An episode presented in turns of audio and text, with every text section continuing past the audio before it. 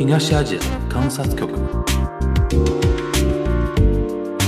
동아시아 관찰국 东亚观察局。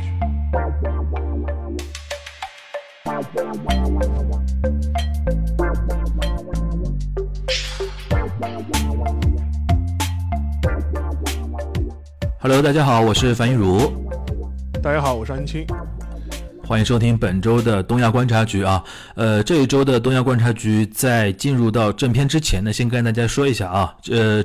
正片是我跟沙老师两个人的一个连线对谈，然后在我们的正片之后呢，本期我们有一个特殊的尝试，是由全小新给大家带来一段呃有关于一本书的推荐啊，这这个是我觉得我们也可以开诚布公的跟大家讲，是有个合作性质的啊。然后我们想说，因为东亚的节目的特质嘛，有一些比如说跟日本有关的、跟韩国有关的书，有一些出版社会找到我们，然后我们说，哎，呃，可以尝试一下，以后比如说不定。期的开一个小的小的那种 corner 是吧？跟大家推荐推荐书啊，推荐推荐一些，比如说什么节目啊，好像也有可能吧。啊，反正这一期的正片之后呢，大家别忘了收听由全小新给大家带来的这本书的一个推荐啊。呃，那我们进入到今天的一个正片啊，正片就是说我跟沙老师今天要跟大家聊一下，其实。呃，我我我相信大家已经听过我们前两周的一期跟故事 FM 的一个联动啊，那一期我们聊了一个就是日本黑社会的一个简史吧，我把它定义为定义为简史，其实就是一个二战后的一个事情啊。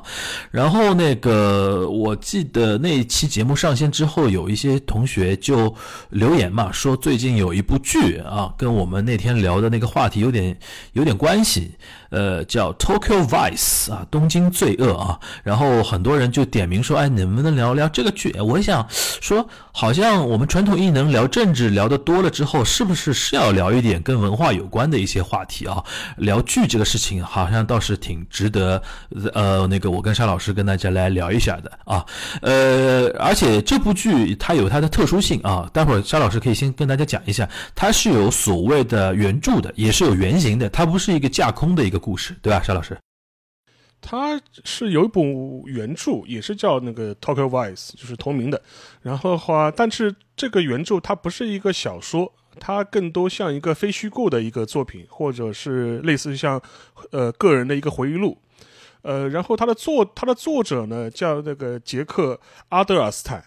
然后听这名字就知道，大概是个犹犹太人嘛，因为什么什么斯坦嘛，多多半是个犹太人。对了，他是一个美籍的犹太人。然后他是当时是在日本，就是说是留学读大学。当时他是呃成长于美国的密苏里州啊，也是美国的，就是就是铁锈带的，就是要长大。然后的话是他是十九岁的时候是去了日本，然后是在日本的那个上智大学就是留学。呃，上智大学如果熟悉日本大学的可能会知道这个大学，而且知道这个大学它是一个呃天主教背景的私立大学。它的英文名字叫索菲亚大学。索菲亚大学，但所以说，呃，正是因为它是有这么一个，就是一个天主教的背景，又有一个欧美的这样一个背景，所以说，它这个学校，我我印象中，它是很早就开设了这种全英文的这种国际教养学部的。就换句话说，如果你不会日语，你也可以申请上智大学去他读他的书留他学，因为它是有完全是有这个英文的这种项目的，所以说是相对来说是在日本是一个国际化程度比较高的一个学校。所以说，而且有一点有有一点那种贵族气质的啊，呃，有一点的，有一点的。然后就然后的话，所以说这也可以理解嘛。你作为一个土生土长的一个美国密苏里的一个小伙，那你去日本留学的，那肯定去这个大学可能更合适一点了。就是至少一开始的头头一两年，你可能就是语言上的障碍会小一点。然后呢，就说是就是阿德尔斯坦，就是在这个过程当中呢，就是说是他是逐渐的对日本的文化。呃，产生了兴趣，然后也是在上智大学，他是主修日本文学的，然后通过可能短短的两三年时间，他几乎就能够克服语言的障碍，甚至能够用日语进行非常流畅的对话，乃至于写作。然后的话，大学毕业之后呢，就是他就去应聘了日本非常著名的读卖新闻。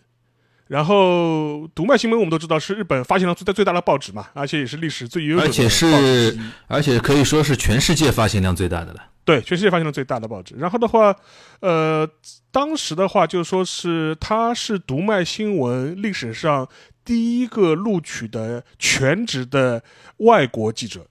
就换换句话说，在阿德尔斯之前，读卖新闻从来没有过一个全职的 full time 的一个呃外国的记者。他可能会有那些特约记者之类的，但是对这个那个杰克算是 C 相应的正社员了吧？对，这是员工了，算是对。嗯所以说是一个非常少见的这样一个案例。所以说，然后呢，他当时是在读卖新闻的话，他就是跑那个社会条线，就是跑社会新闻。当时根据他在书里的说法，他一开始是被发配到埼玉去的，就是在在东京的北面那个埼玉县那边，就是跑当地的社会新闻。然后的话，就说他虽然是呃有一副外国人的这种长相嘛，这没法避免，他美国毕竟美国犹太犹太人嘛，但是呢，他还是非常致力于融入日本的就是底层生活的环境。所以说呢，就是也用过了大概几年时间，然后获得了同事和他，呃所跑的条线的相关人的认可，然后就逐渐就是融入其中了。然后呢，就是再跑了两年，就是很最初的社会新闻，就是这种啊，就是阿姨妈阿姨妈妈的事情之后呢，他开始对日本的一些理社会啊，就产生了浓厚的兴趣。就尤其是涉及到一些犯罪啊，呃，雅库萨啊，就黑社会啊这些的相关的一些罪案，呃，引起了他很大的兴趣，所以说他之后的话就会把他的采访重心逐渐的往这个方向做转移，然后的话，甚至他开始直接会接触一些呃雅库萨的一些人士，甚至会涉及一些呃有呃背后被怀疑是雅库萨的一些案案件，他也会进行一些相关的一些调查，然后一些呃然后写相关的报道。呃，他最有名的一桩事情，也给他自己带来很大麻烦的一个事情。当时他是揭发了山口组的一个高层，叫后藤忠诚的一个呃一个弊案吧，或者是一个他从事的一个高利贷，或者是一个相关的一个呃犯罪活动，那一系列的犯罪活动了。呃，听过我们之前那一期的人，其实也知道，就是说我们说过，就是在从九十年代末到两千年初，有过一段时间，呃，山口组试图把他势力就伸向东京嘛，然后导致就是跟东京当地的黑社会，比如像筑吉会之间爆发了很大的冲突。所以说，当时的后藤忠诚呢，其实在这里面就扮演了很重要的一个角色，然后也是属于这种山口组派到关东来的急先锋了，就类似这么一个角色。呃，所以说当时的话，就杰克，也就是阿尔德呃阿德尔斯坦，就说是就是直接去追踪他的一些行行踪，甚至就是说是会调查他在东京的一些产业、一些人脉的关系。然后后来的话，这个事情就变得非常的麻烦，因为你可以想象嘛，你调查一个山口组的一个一个大佬的一个相关的一些经营源网络、人际网络，那你肯定会惹很多麻烦嘛。更何况你又是一个洋人的记者。呃，同时的话，就是说是后后藤忠诚，呃，他还有一个隐秘的一个犯罪的一个手法，就说是什么呢？就是他会放很多的高利贷，然后会跟一些银行啊，会跟一些相关的一些呃大型的企业有过一些呃经济上的一些往来，呃，然后的话，甚至也被爆出他曾经是日本航空最大的个人股东。就 就日本航空的个人股东，所以说像类似的事情也会吸引阿德尔斯坦的注意，所以说他也会做了很多相关的一些调查，甚至他挖到过呃后藤忠诚与美国 FBI 的合作，这个我们听起来就觉得非常诡异了，就是说是呃 FBI 它不是个执法机构，怎么会跟那个日本黑帮就说是有合作，跟山沟组有合作？实际上面当时是后藤忠诚跟 FBI 做了一个私下的交易。因为当时后藤忠诚他的身体非常不好，他我记得他是要换肾啊，还是就说是，呃，就是类似像换肾的要动这样一个大的手术要去美国做，然后 FBI 等于是跟他达成个交易，允许他来美国做这样一个呃换肾的这样一个手术，但是呢，后藤忠诚的代价是什么呢？他就会供出，呃呃山口组在海外的洗钱的呃金源网络。然后据说 FBI 通过这些线索，就是抄了，呃，山口组，就是说几十亿日日元的这种海外洗钱的这种金元，所以说，呃，通过这个方式，就是后藤忠诚跟 FBI 之间就达达达达成了这样一种交易，然后这个事情居然也被那个就是说是阿德斯坦，就是说是被揭被他揭露出来了。然后后来这个事情呢，就也给阿达斯坦自己引来了很多麻烦，然后他也被黑呃黑黑社就是黑社会啊、黑帮啊，就是盯上啊，或然后会会被他要威胁人身威胁啊，类似事情也经历了很多。后来的话，他是在读卖新闻工作了大概将近十二年之后，就离开了读卖新闻，就变成了一个自由。呃，作者，自由写作者，他人现在在干嘛？他现在就是一个自由作者呀，他现在就是一个自由作者。在在然后的话，呃，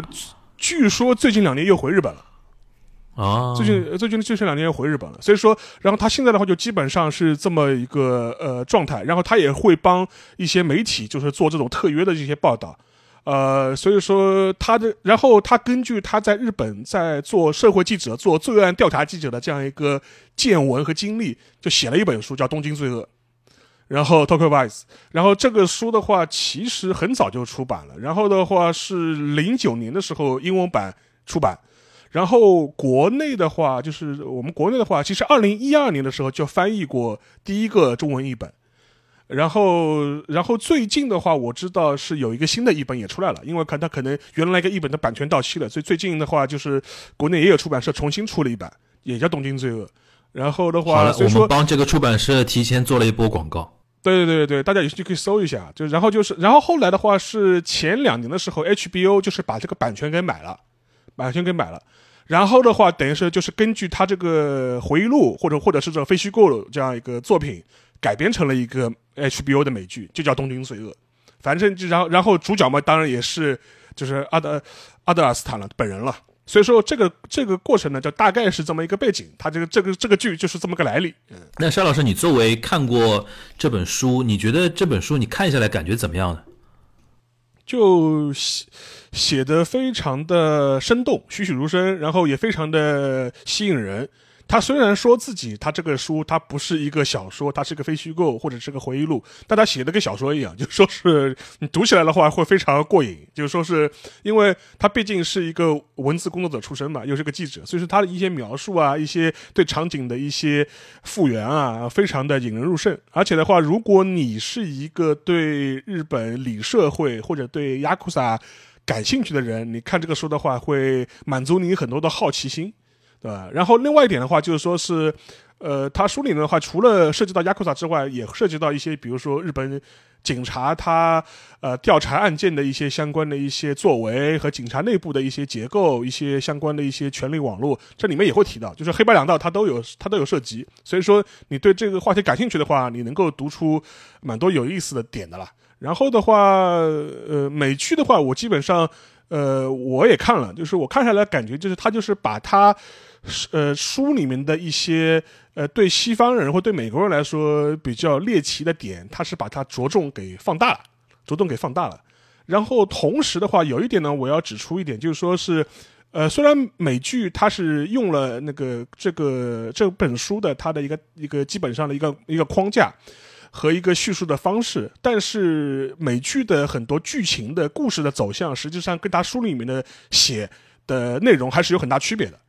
而且区别区别的话，就说，甚至你可以说，就说它美剧里面它是塞了很多，呃，其他的一些罪案或一些故事，也塞到了，就是说是，呃，杰克的身上面，就是在这个美剧里面杰克的身身上面，似乎是希望通过这么个角色，把当时在日本发生过的一些重大的一些事件能够串联起来。但是在书里面的话，就是杰克，因为他毕竟是一个非虚构的东西嘛，而且他是根据自人个人经历写的，所以说他写的时候呢，还是呃比较克制的。就是说有些事情的话，有些很重大的一些罪案，就比如说呃在二十世，就是在两千年前后，当时日本东京发生过一次一个英国女生的一个失踪案，后来她是被证明是被人呃等于是强奸以后，就是说是分尸了，强奸杀害之后还把她分尸了，是个很恶劣的事情，是个英国的一个女性。呃，在剧里里面，他就是把这个女性跟呃杰克两个人做了连接，就似乎他们两个人是认识的。然后这女的又出，这个女的又出事，然后然后这个事情又牵扯到日本的黑帮的背景里面去了。他做了这样一个一个嫁接，但是在书里面的话，其实杰克就说他是在得知了这个案件之后才开始调查这个事情的，在此之前他根本不认识这个女生女女生，而且它里面也描绘了一些呃比较有意思的点，就比如说呃。杰克就是在原作里面他会说，比如说他有一些在东京的呃外国人就都都会经常去的一些地方，比如说六本木。我们都知道六本木就比较洋气嘛，就是说是，然后外国人又特别多，对吧？洋人又特别多，他自己就会很直言不讳的说，他说我其实，在调查这个 Lucy，就是这个英国女生的失踪案之前，他基本上根本不会去六本木，因为理由是说，哦，因为我他说，就因为他已经很日本了嘛，然后他平时的一些交往也跟也都是以日本人为主，他几乎不大概会跟在日本的洋呃白人或者是美国人这个群体发生连接的，所以说他没有。没有动力要去六本木，他也不会去，他对六本木的东西也不感兴趣，所以说他是因为要调查这个事件本身才他开始在六本木游荡。就类似的事情，就是说是在书中，呃，就是也讲了很多。所以说，呃，两者之间呃有传承和改编的关系，但是书的内容和电和那个剧集的内容还是很不一样的。嗯，我个人感觉是这样，就是首先我觉得杰克。阿德斯坦他因为在日本待了十几年嘛，所以说他所谓的那些对于日本里社会的一些认知，其实是很准确的，而且甚至是可以说是很专业的嘛。这是一个。然后，但是相较于那个原著作者本人呢，就是这个剧呢。给我感觉，因为他的一个原班原班的那些主创的一些人员还是以美国的那个班子为主嘛，所以说给人感觉就是我不清楚这里些班子里边有多少人是对于日本的一个了解有像原著作者那样深厚，或者说接近于他的那种深厚程度。为什么这么说呢？我感觉整个剧给我的感觉就是，呃，带了一层美国人看日本社会的一种传统滤镜。这种滤镜，我我觉得我小时候就是我在学日文之前，我很很小的时候看过一部电影叫《迷失东京》，跟那个感觉非常像。就是老美总是对于日本社会、对于东京有一种有一种有有一种滤镜在，我不知道那个沙老师能 get 到我想表达那个意思吧？就是好像灯红酒绿啊、六本木啊，然后那种湿哒哒的那种感觉啊，什么好像那么多年过去了。因为这部剧毕竟还是 HBO 投的嘛，呃，那么呃，我们可以把它理解为美剧，它只是拍出来还是主要是给美国人看的。但大家千万不要以为说 Tokyo Vice 是个日剧啊，这个这个完全不不是一个概念。就是说，可能对于主创或者说那个 HBO 来说，他立这个项目的意思还是觉得说要通过这个呃项目是要给到美国人看的，而且如果既然给到美国人看，就不能呃。特别易于美国人普遍来对于日本的一种认知和滤镜吧。啊，就是你前面提到那个《迷失东京》嘛，就《Lost in Translation》嘛，它是拍的蛮早的，而且我这部片子我我倒是还蛮喜欢的。就是他实际上当时那个导演就是科波菲的那个科波拉的女儿嘛，当时他是反而是他正是要刻意放大这种滤镜的感觉。就是要凸显出一个美国人跑到东京去，觉得很各色，或者是看你们觉得很奇怪，他就是要拍这种美国人视野下的东京，他就是刻意的拍这种感觉，所以说。但是那个 HBO 这部美剧呢，实际上面就跟前面樊如提的，我我看完的时候也是有点这种感觉，就是总感觉总感觉哪里不大对，就是怪怪的，就是属于这种感觉。对对对，嗯，第一个最怪的地方就是说是那个嘛，就是说上哪去找这么多会说日英文的日那个日本人，就是说，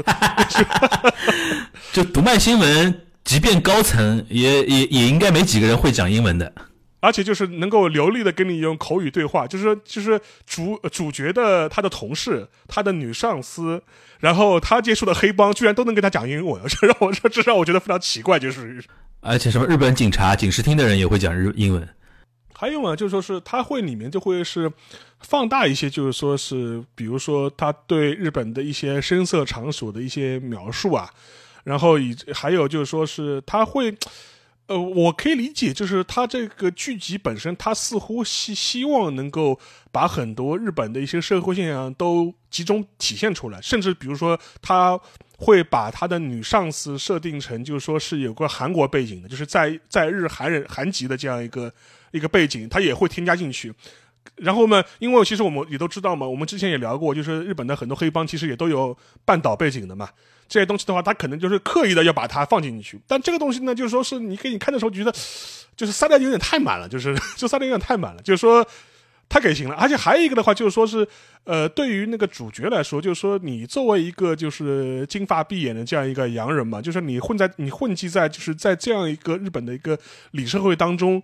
你的自己的角色其实和一个自我的定位到底是什么？就是说，你到底是说你是一个外来者 outside 的这种眼光呢？你还是要融入在其中看？呃，因为在这个片子当中呢，因为一方面是因为英语对话比较多的原因，始终会给你一种非常非常。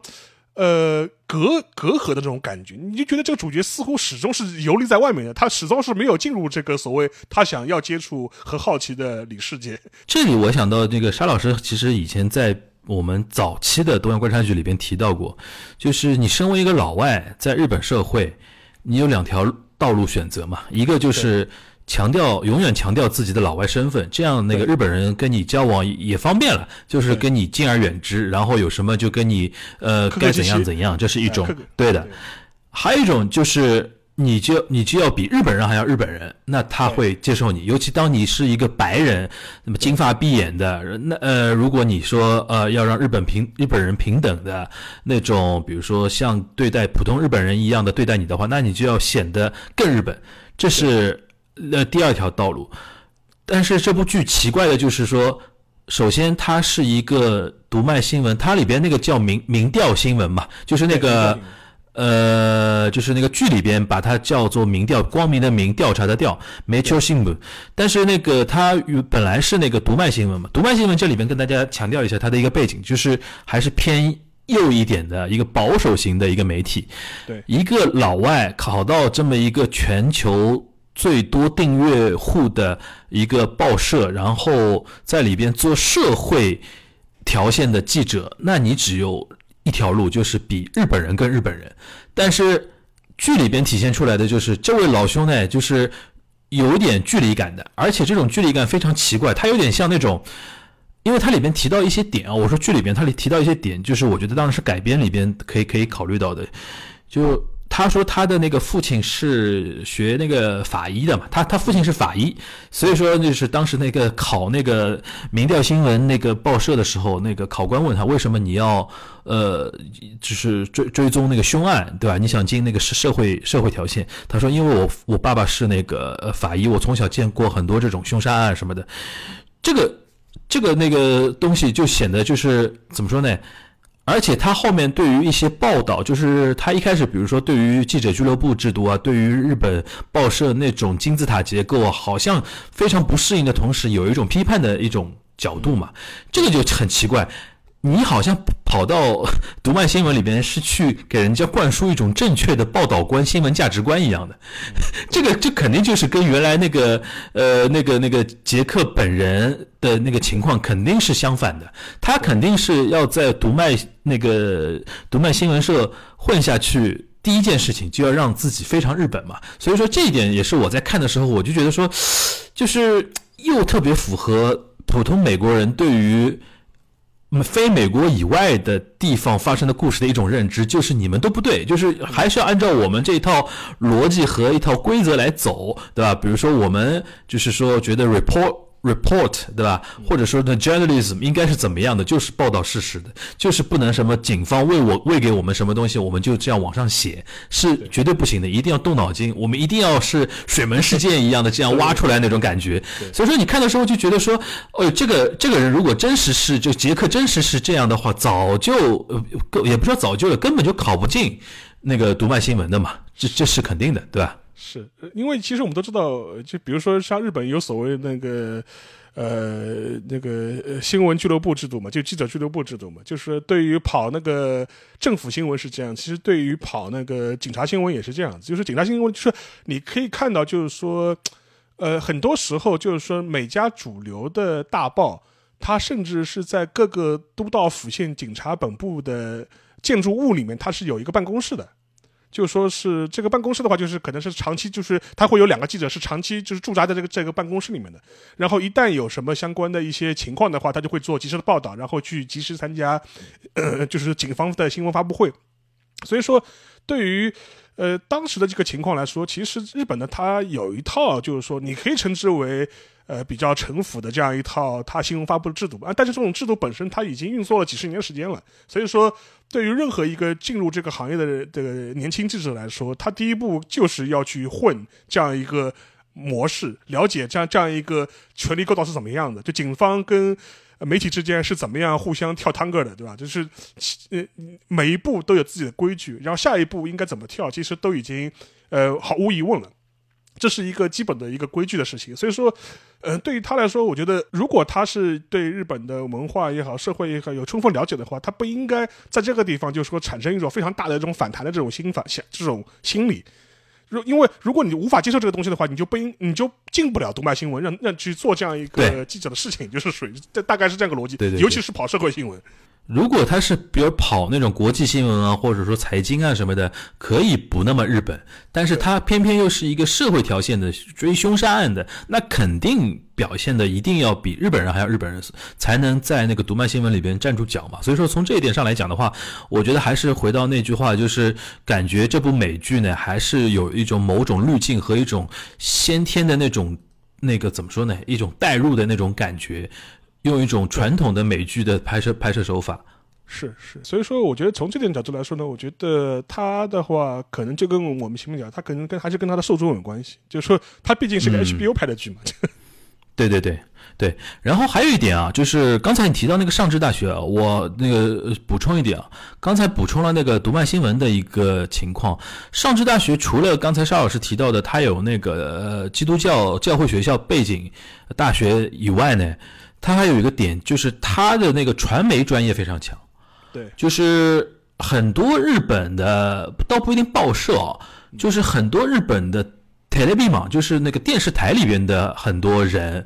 很多都是从那个上智大学毕业的，因为他有那个他在本科专业里边是在日本的大学里边相当少见的是有所谓的传媒专业的，因为。大家可能不太知道一点，就是日本很多一些，比如说知名的，比如说那个庆应啊、早稻田啊、明治啊、法政啊这些大学，那到更更不用说像那个东京大学这种，他们在本科阶段是没有所谓的一些传媒专业的。对，他都是那种什么法学部、商学部、文学部，然后最多是那个你们这些人毕业之后，然后考到一些所谓的叫 mass media，就是大众传媒里边重新接受社员教育嘛。比如说你进到报社就学文章该怎么写，你进到那个电视台，比如说你是做 announcer 主播的，你就要练那个自己的口条之类的。那上智大学呢，它是在本科专业本科阶段就有所谓的叫呃 media c e n g o 就是那个传媒专攻。我当时记得，因为我当时，呃，在那个日本留学的时候，考那个考学的时候是有考虑过是不是要去那个，因为我想做传媒嘛。当时有几个选择，就是上智大学也是选择之一。所以说，呃，我看那个剧的时候，因为我没看本那本书，我不知道那个杰克他本人的一个背景。我看那个剧的时候，看到说他他是上智大学呃密苏里出来的，然后在上智大学学了三年的那个日本文学，我觉得哎。就是非常有说服力，非常合理，这个背景非常非常对啊，这是跟大家补充的一个。然后这个戏里边还有几个点让我觉得说有的时候就哭笑不得的一一点就是，呃，他第一集，呃，就是他要表现那个杰克边，呃，怎么说呢？边复习准备要考那个民调新闻社的那个社内考试嘛，社员考试，他那个每天拿拿了一。一本厚厚的那个复习材料，在到处看书啊，然后什么的。然后最好笑的是，明明是需要一个非常安静的环境，对吧？他选的是那个街边的那个居酒屋，就是日本晚上的那种居酒屋，是吵到一个，就是你根本听不进去的。但是我我就觉得说，这就是导演跟制片人心心目中的，就觉得说，对对对，这个才这个才非常日本。对吧？然后那个，照理说，如果说老实话，因为我们我在日本那个留学待过，就是真的，你如果是说除了学校的图书馆之外，你社会上的人，你如果真的想找一个安静的环境看书的话，在日本什么最方便？星巴克，次一点的麦当劳。这才是应该是去那那些地方。但是他没办法，他一定要让美国的 HBO 的一些观众一看就知道，哦，这个地方非常日本。所以说他选择那种什么烧鸟店，也 yakitori 的那那种店，那种地方看得进书的绝对不可能啊，吵都吵死了，味也重，味也味也重，对吧？这是一个，就是还有一个，我觉得印象非很深的，就是他里边演那个警察局局的那个那个，有点像那种。呃呃，对，这渡边谦是一个，还有一个就是游走于灰色地带的一个警察，就是伊藤英明演的，一个一个坏坏警察。对对对，他有一个有一个地方非常有意思，就是。一开始他放了一个假料给杰克，然后杰克呃文章写了之后被打脸，然后被领导骂了之后，他再去找伊藤一明跟他聊，你到底什么时候能给我一点真的料之之类的？然后他就请那个警察吃那个吃烤肉嘛，然后在那个地方有段对话，我真的觉得说太美国人的那种那种那种固定观念了，就是说他们两个人在对话。中，然后突然伊藤一明说：“哎，你知不知道日本有一个四字俗语，就成语啊，叫起死回生。然后开点，然后怎么怎么，然后两个人就开始聊这个，聊这个词汇背后所所含有的一些禅的一种意思，哲学的一些意思。就是这就特别符合美国人，美国人心目中亚洲人，尤其像什么中国的一些文化，或者呃日本的一些文化。”他就非常接近于禅宗啊那种东西，你像乔布斯就喜欢坐禅嘛，对吧？他就又又又搞这一套东西。我你想，一个上知大学念到念日本文学念三年的人，一个一个警察的那个，我觉得日本文学的水平都不一定比他高。然后他在那边还教他日本的传统文化是怎么样的，就觉得说这个这个地方设置，就我看了之后就不禁笑出来了，你知道吧？所以说我就觉得说可能。对于大家来讲的话，如果我个人觉得这部剧哦，如果你是对日本的，就是说社会有一定认知的话。我倒是觉得说，可能你会看的时候会我们这种感觉，会觉得说，哇，好好固定印象啊，好滤镜好重啊那种感觉。但是如你是一般观众，就是说对日本也不是很熟，然后平时只是喜欢看看那个海外剧、美剧的话，其实这部这部剧作为一个悬疑本身、一个案情的一个推动来讲的话，还是还是很正常的一个水平线的吧，对吧？对对。是的，基本上基本上就是这么这么一个感觉，就是说，而且还有一个嘛，就是他另外一个警察就渡渡边谦嘛，找渡边谦也好理解嘛，因为渡边谦大概是全日本英语讲的最好的日本演员吧，就是，而且是美国人最最熟的日本演员了。对对，这就是你看好莱坞拍片嘛，但凡有一个需要讲日语或者是一个日本的角色嘛，第一个想到就渡边谦嘛，就是从渡边谦，然后然后哥斯拉都要找他家演去演。对，然后女生第一个想到的就菊地凛子，就在都在里边了。对啊，对啊，因为他也是没拍过很多好莱坞的电影嘛，就。对对对对对对，环太平洋，我印象很深的《菊地凛子》，环太平洋，是的，对啊。所以说这部剧呢，还是那那个意思，就是如果你对于杰克，呃，阿德尔斯坦这个人本身有兴趣的话，其实你可以看那个呃他的著作的中文版啊，可以找来看。然后那个，但是你。对于那个，就是如果你指望在这个剧里边看到一些非常真实的日本社会的一些真实的风貌，尤其跟那个那个黑社会有关的真实风貌的话，我觉得我倒不是特别推荐这个。哦，讲到这个，我还想到一点，就是它里边很多一些对于黑社会的一些描写，尤其对于一些那个杀人死亡场景的一些描写，就非常 drama。对，就是比如说有一个欠高利贷要死的人，他自杀，他一定要身上往身上淋汽油，对吧？站在一个神社的鸟居下面自焚。哎呦，我就我那天看这个，我看的时候我就觉得哇，鸡皮疙瘩都起来了，就好日本啊那种感觉，就太过日本了那种感觉。但是呢，可能很符合一些普通观众心目中啊，日本可能就是这个样子的那种感觉吧，对吧？对对，是。然后的话，其实类似还很多嘛，就比如说什么。呃，黑社会对砍啊，类似的这种情况也很多。就是这个嘛，当然，对，呃，当然，其实类似的事情其实也有过，但肯定这场面不会像他砍成这副样子的，就是属于这种。嗯。呃，另外一点嘛，我觉得他。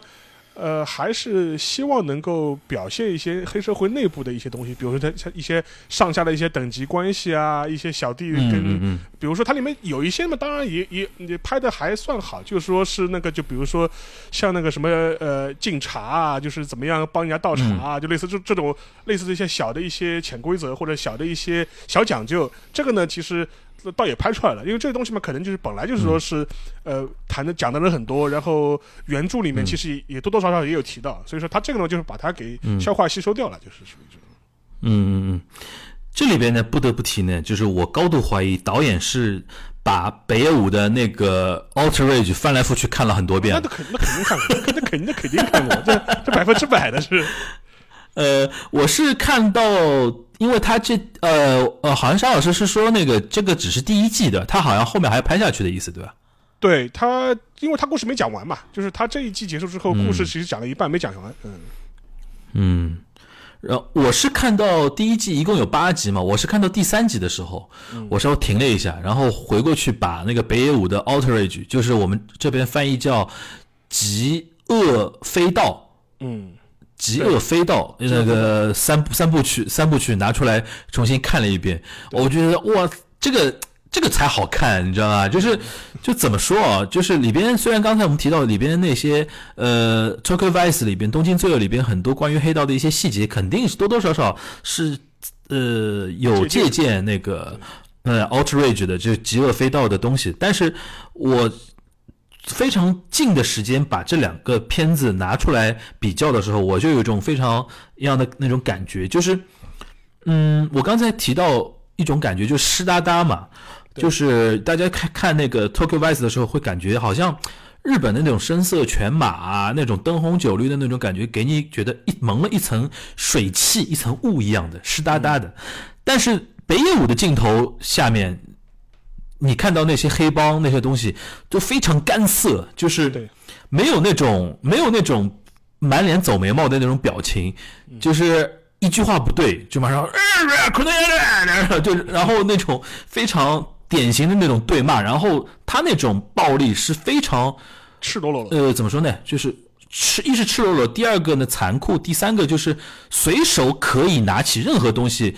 对你进行一个呃毁灭性的一个打击，它不像那个《Vice》这种美剧，它一定要正式摆开，对吧？比如说非常 drama 的，对吧？我站在一个鸟居下面，把身上浇汽油，然后手里拿一根火柴，颤巍巍、颤巍慢慢把自己点燃，搞得像一个一个神秘的一个仪式一样。在北野武的镜头里边，我可能一两句话跟你不对付，马上旁边拿起一个什么样的东西就把你给干掉了，那种感觉就是，就就这个是当然。你说北野武拍出来的他眼中的那种日日本黑帮那种感觉，是不是百分百的呈现也不一定。当然，但是你要要要承认一点，就是他相比于一些美国导演，肯定是对于日本的社会的认知和他心目中的一种感觉的一种东西，温度感和一种湿度感的东西，他肯定是掌握的是非常的呃怎么说呢，深入也非常准确的啊。所以说我我是。聊到现在，反而是推荐大家有有机会的话，可以不要错过北野武的那个《极恶飞道》。然后最好笑的是，那个我我看那个《极恶飞道》的时候，因为我是能听懂那个日文原版的了，但是说老实话，即便是我这样的人看那个无字幕版，也有点累。为什么呢？就是对，因为它首先里边那种 yakuza，就是那种黑道那种讲话那种模式的吞字连音，然后弹舌音，就非常的。就非常的那个会影响你的那个对于信息的一个接收。然后，因为我们上次在聊那个故事 FM 那期的时候有聊到嘛，现在因为日本那个黑社会都是几季，都是老老头子很多嘛，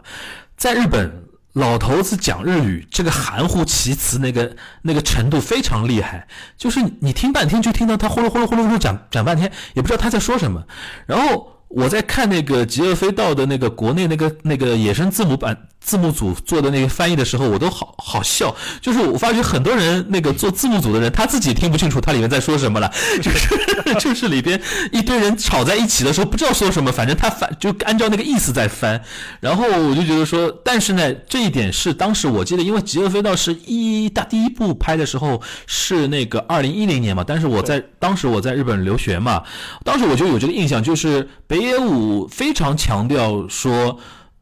台词，大家一定一定要关注那个台词，因为它里边那些非常好的一些演员，对吧？就是它里边几乎把日本当时最好的一批那个中老年的那个男性演员都拢在那个他这个三部曲里边，它里边的有一些台词都是经过那个很多推敲，甚至有的地方是跟甚至直接跟黑道讨教，这里边应该怎么说怎么说怎么说，就是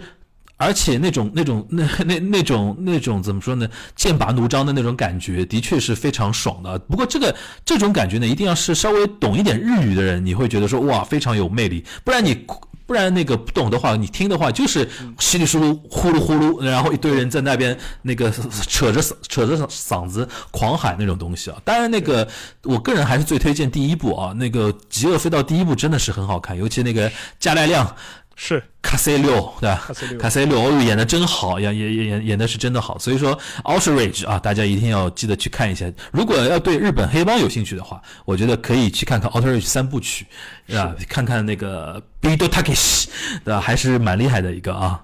呃，然后那个我想跟那个沙老师来聊聊那个关于那个剧的这个事情啊，因为因为那个我后来去查了一下啊，这部那个 Tokyo Vice 啊。虽然是 HBO 呃制作的，但是它是在 HBO 的流媒体平台上放的。就是 HBO，大家比如说知道《全游》嘛，都是那个 HBO 做的嘛。像那个《全游》这种剧呢，在美国 HBO，因为 HBO 是一个电视网嘛，相当于美国普通家庭都能收到的一个电视台，等于是这种感觉。付费电视。然后它对付费电视台，然后呢，就是它有一个。那个流媒体平台叫 HBO Max，这部《Tokyo Vice》是 HBO Max 上面放的。然后还有一个有意思的点，就是其实日本的电视平台也有参与，就是参与的平台是 WOWO，我还查了一下。对，也是付费。WOWO 是有参与到，对，WOWO 是参与到这部剧的一个，对的，对对对对对，有这种感觉的。然后呢，就是我看日经上面有篇报道，他就写，就是说，vivo 的那。个负责人他是说主动提出说要参与到这个《c h o k o West》的制作委员会里边，因为为什么呢？就是他说虽然那个 HBO Max 给到这个《c h o k o West》的那个投资的额度，就是整个制作的成本啊，是我我平时做相同题材剧的二十倍，就是美国人出手比较狠嘛，就是日本人这次也是。对日本人这次也是咬牙了，参与到里边了。因为首先他会觉得说，因为这里边牵涉的一个话题就是这两年因为呃韩剧或者说在美国的各类的流媒体平台上播出的那种大热型的韩剧，或者说韩国的一些拍出来的 IP 剧，比如说去年大家最。呃，最明呃有感觉的就是那个鱿鱼游戏嘛，这种剧的现在的那种大行其道，其实让日本国内业界有非常大的危机感，他会觉得说是不是？日本的那个电视剧，或者说日本的一些 IP 的剧，或者是日本的综艺，未来就可能就不行了。所以说这两年我看那个日经的报道，像 Volvo 啊，像那个日本电视台啊，像那个 TBS 啊，像 Te Televi Tokyo 就是东京电视台，他们都有跟美国的一些流媒体平台，比如说我我我整理了一下，Volvo 这部 Tokyo Vice 是 Volvo 跟 HBO Max 一起合作做的。然后那个最近在那个每周播的《金田一少年事件簿》已经到金田一第五代了嘛？就真人版的是那个道之俊佑，最年轻的那个杰尼斯的一个团体的一个小鲜肉。他这一版的是呃《金田一少年事件簿》是你带来日本电视台加呃 Disney Plus 迪士尼那个加，对，他们呃两家一起弄的。然后那个呃还有一个叫什么日本沉默，最新的一个日本沉默是 TBS 加 Netflix。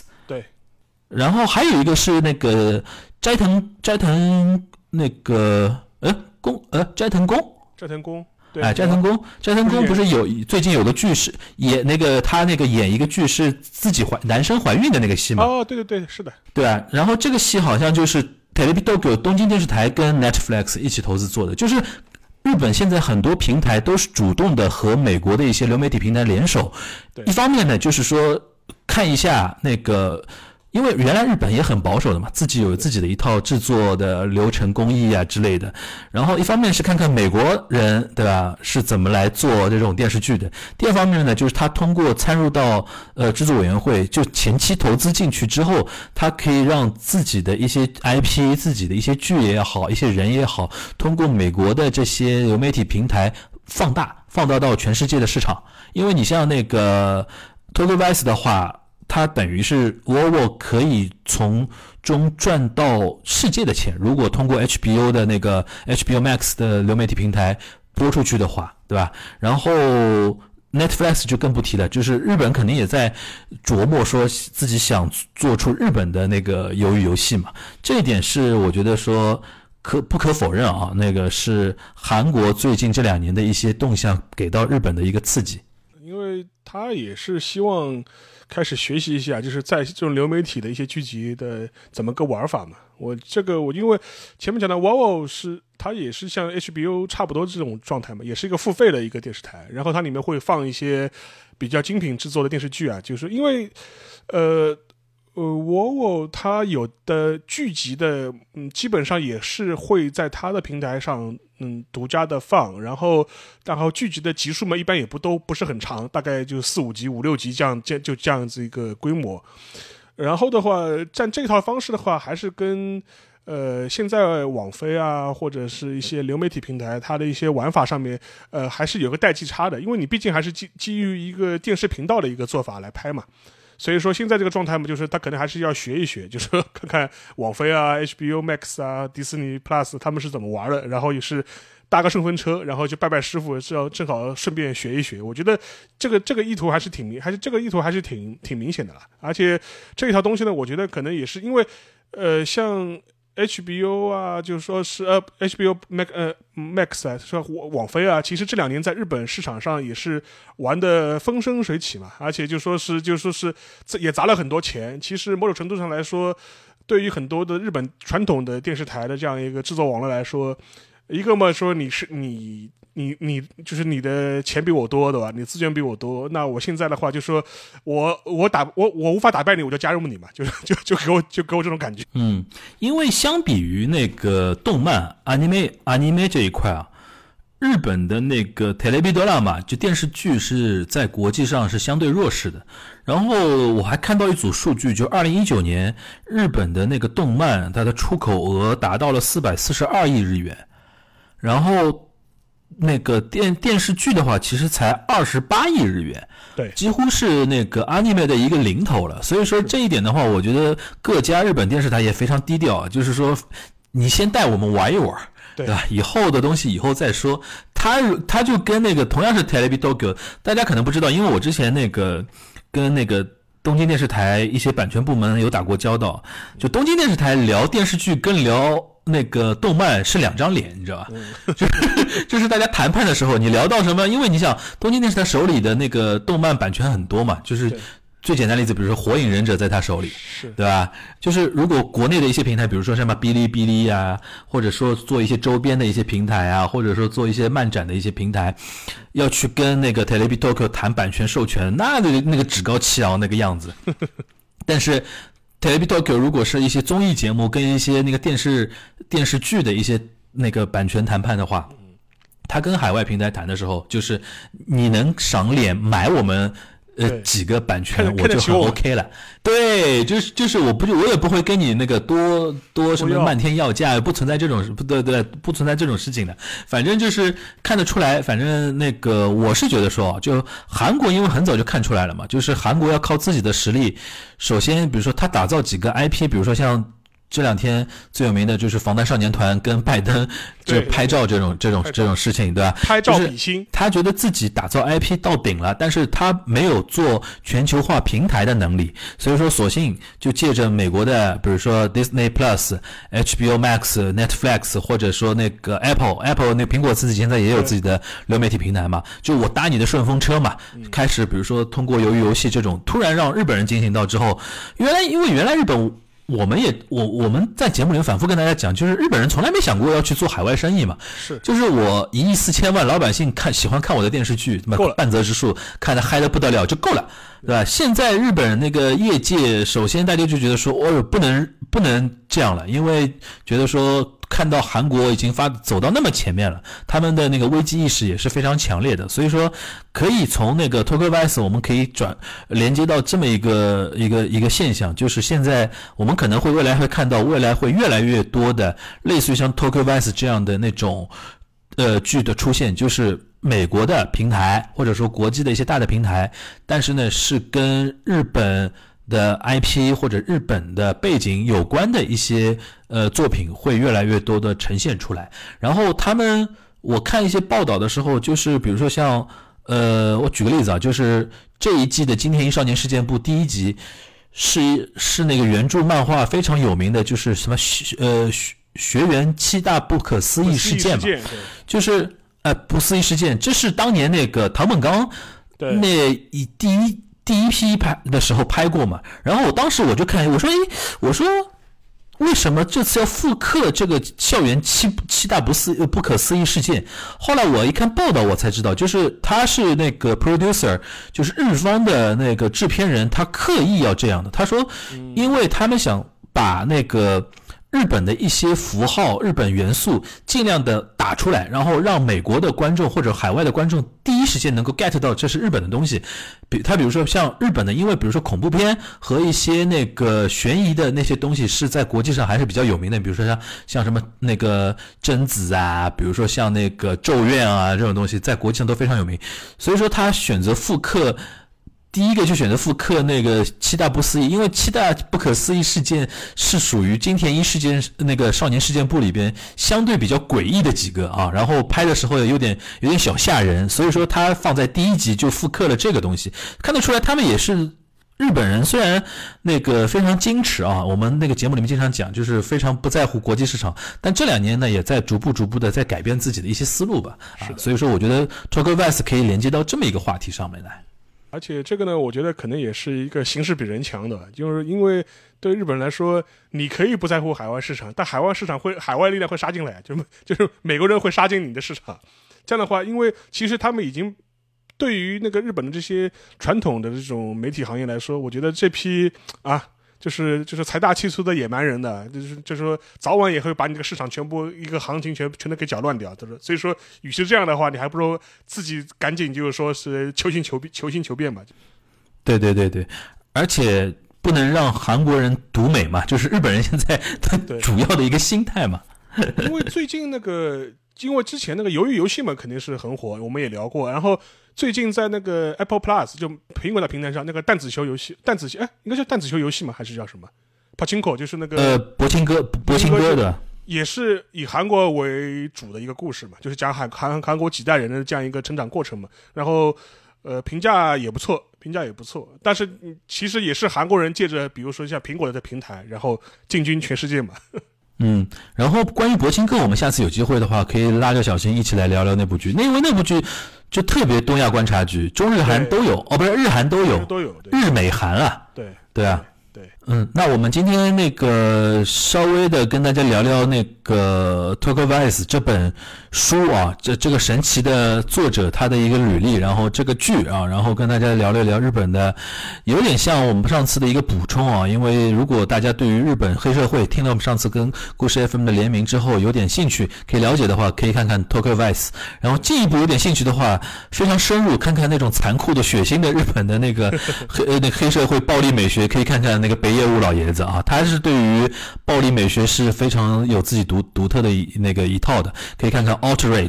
全员恶人，对吧？然后中文叫做《极恶飞盗》一二三部曲，大家可以看一看，你会看傻掉的啊。然后再跟大家简单梳理了一下，就是日本的现在，比如说电视业界的一些动向啊。加积极的加入到了美国的流媒体的大大军之中，然后说不定未来，呃，说不定未来那个呃那个我们国内的一些平台，因为我知道像芒果 TV 之前有签过一些日剧嘛，但是我们国内因为现在因为大环境问题，签日剧都显得比较谨慎呃谨慎啊，这个。这这个大家肯定都懂了，对吧？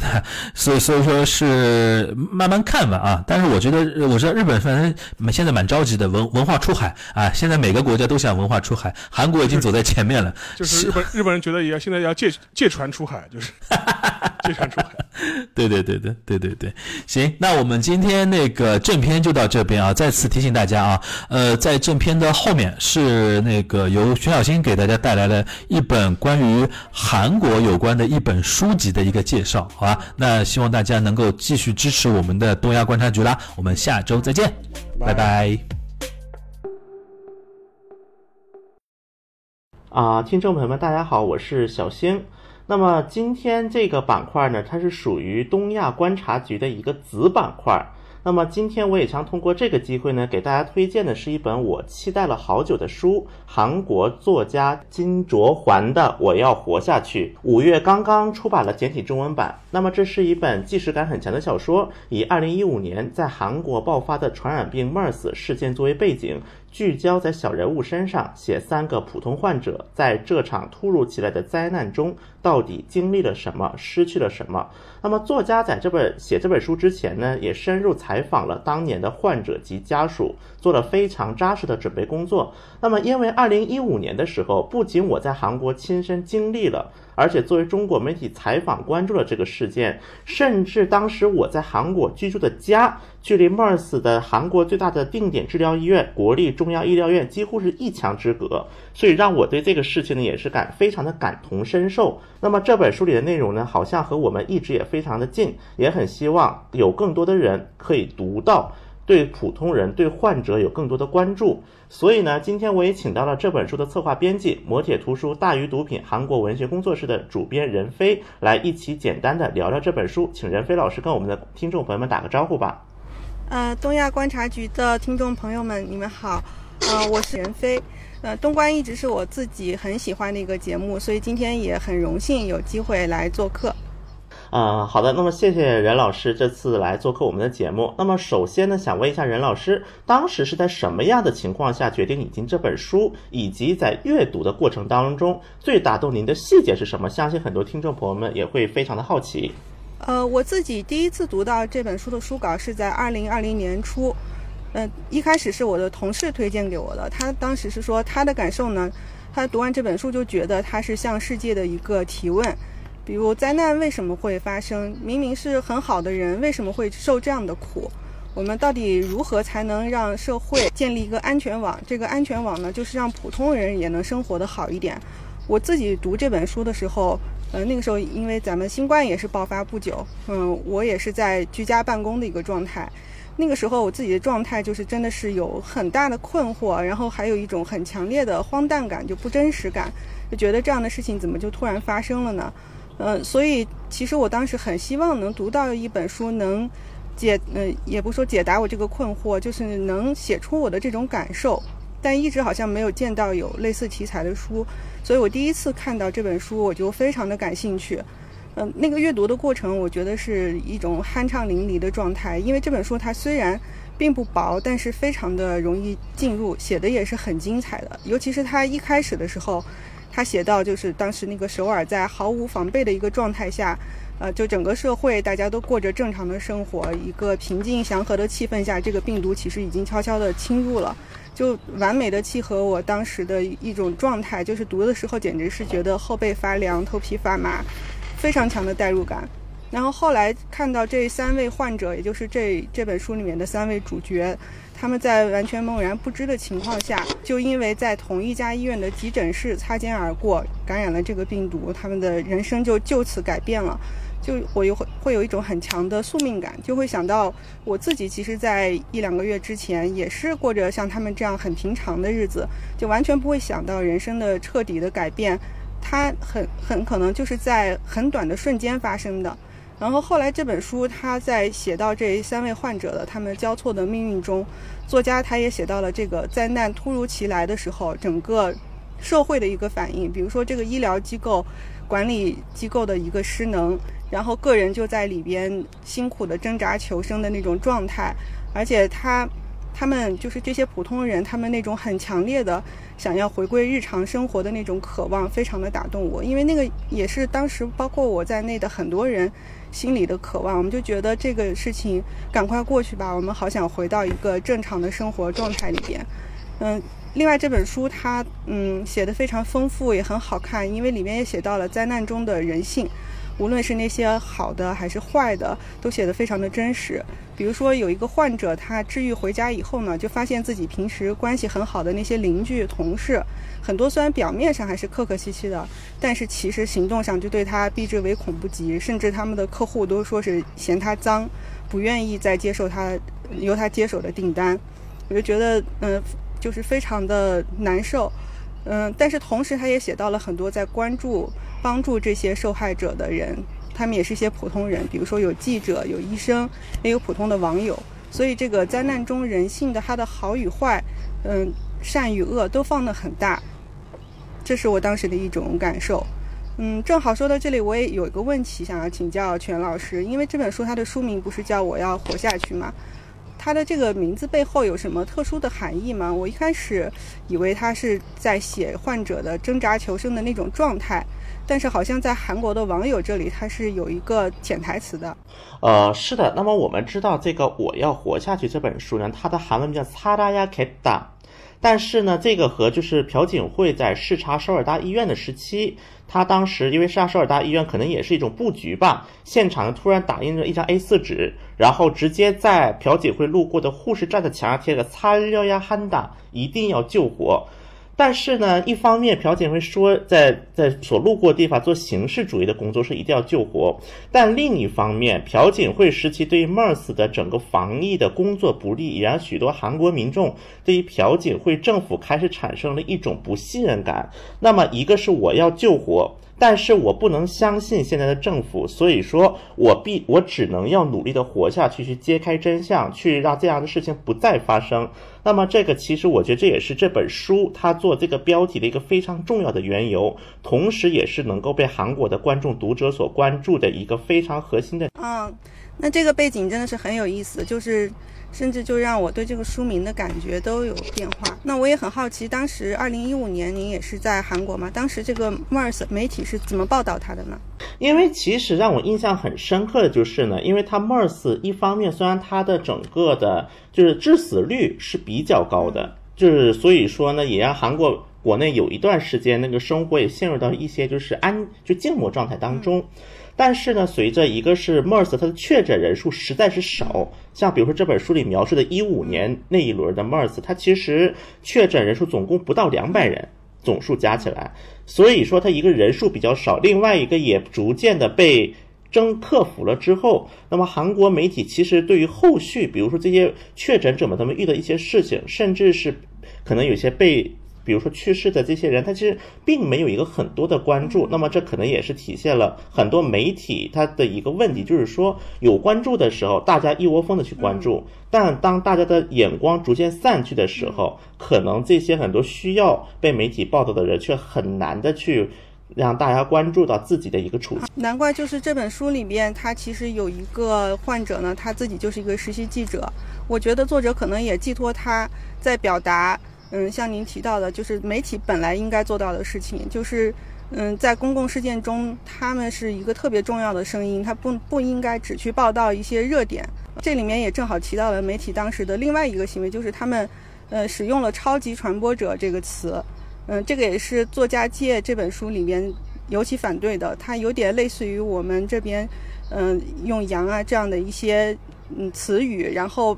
呃，把这个病人或者他他们是受害者，但是，呃，我们通过这样的标签把他们污名化了。所以，所以他也想强调的是说，传染病或者是传染不能成为受害或者加害的标准，因为大家只是莫名其妙的，嗯，受到这样的接受到这样的厄运而已。是的，那么其实呢，这也相信这也是金作家创作这本书的一个初衷。就像他认为 MERS 的无辜患者不应该是被污名化、被遗忘，甚至是以一种被标签化的形式被轻佻的对待，因为它毕竟代表的是每一个不同的生命。那么也希望写出他们作为普通人的经历和感受。就像书里记者的话，其实这也是就是作作者本人想说的话，我相信是啊。那么这些话在我们当下也是一个振聋发聩的声音。我们肯定得尊重患者，不能说是羊这样戏谑、不把人当人的话。就像作者在这本书的最后是说了一句话，我让我印象非常深刻。